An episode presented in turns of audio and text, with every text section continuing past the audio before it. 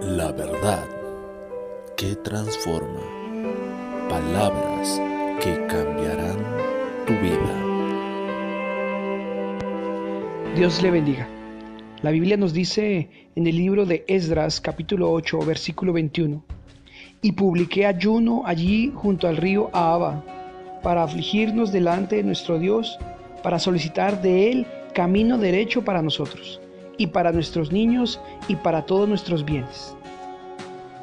El contexto de lo que acabamos de leer nos habla de Esdras yendo hacia Jerusalén desde Babilonia con una compañía de judíos para ayudar a reconstruir el templo y mirar cómo estaba la ciudad.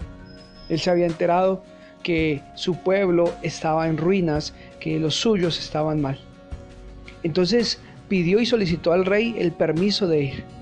Asimismo le dijo que no quería ningún tipo de protección porque Dios los iba a ayudar y iba a estar con ellos. En ese momento, por eso él solicita este ayuno, por eso publica ayuno junto al río, para que Dios les guiara en el camino y los protegiera. Porque ciertamente si Dios es con nosotros, ¿quién contra nosotros? Nosotros debemos aprender a confiar en el Señor y a actuar en fe. Es necesario que entonces si confiamos en Dios, pidamos su protección en oración y empecemos también a usar de las armas espirituales que Él nos dio. Es un tiempo muy propicio para ayunar, para orar.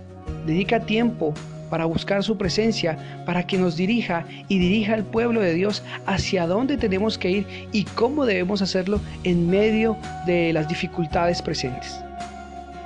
Es necesario entonces que cada día y cada momento que tú necesites tomar una decisión importante, vayas a Él, lo busques en oración, en ayuno, saques tiempo para estar en su presencia, para recibir de Él la dirección del Espíritu Santo de cómo hacer las cosas y al final llegaremos tranquilos, bendecidos a la meta.